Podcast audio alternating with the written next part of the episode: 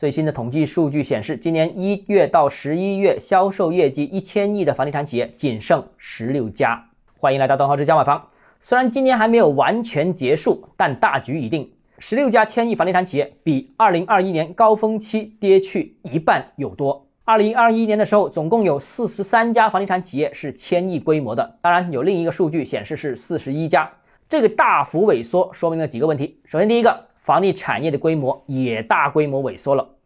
不单千亿房地产企业的数量减少了，整个市场规模也由峰值的十八万亿下滑到今年的大约十二万亿。那产业规模减少了，也就意味着税收减少了，地方财政减少了，对经济的带动减弱了，就业岗位也减少了，影响是全方位的、深度的。第二呢，大房企萎缩的幅度大于市场平均的萎缩幅度，这是大量头部房地产企业暴雷的结果。本质上是大房企此前采用三高运营模式啊，所谓三高就是高杠杆、高周转、高负债。三高模式让房地产企业之前获得了爆发性的增长机会，但在这轮房地产调整行情当中，又出现了坍塌式的下滑。第三呢，Top 五房企全部为央企和国企，Top 二十房地产企业当中仅有八家规模出现了正增长，那这八家也全部都是央企国企背景。另外，超六成房地产企业同比业绩下滑，那这两点呢，也侧面反映了当前房地产市场的基本格局和趋势。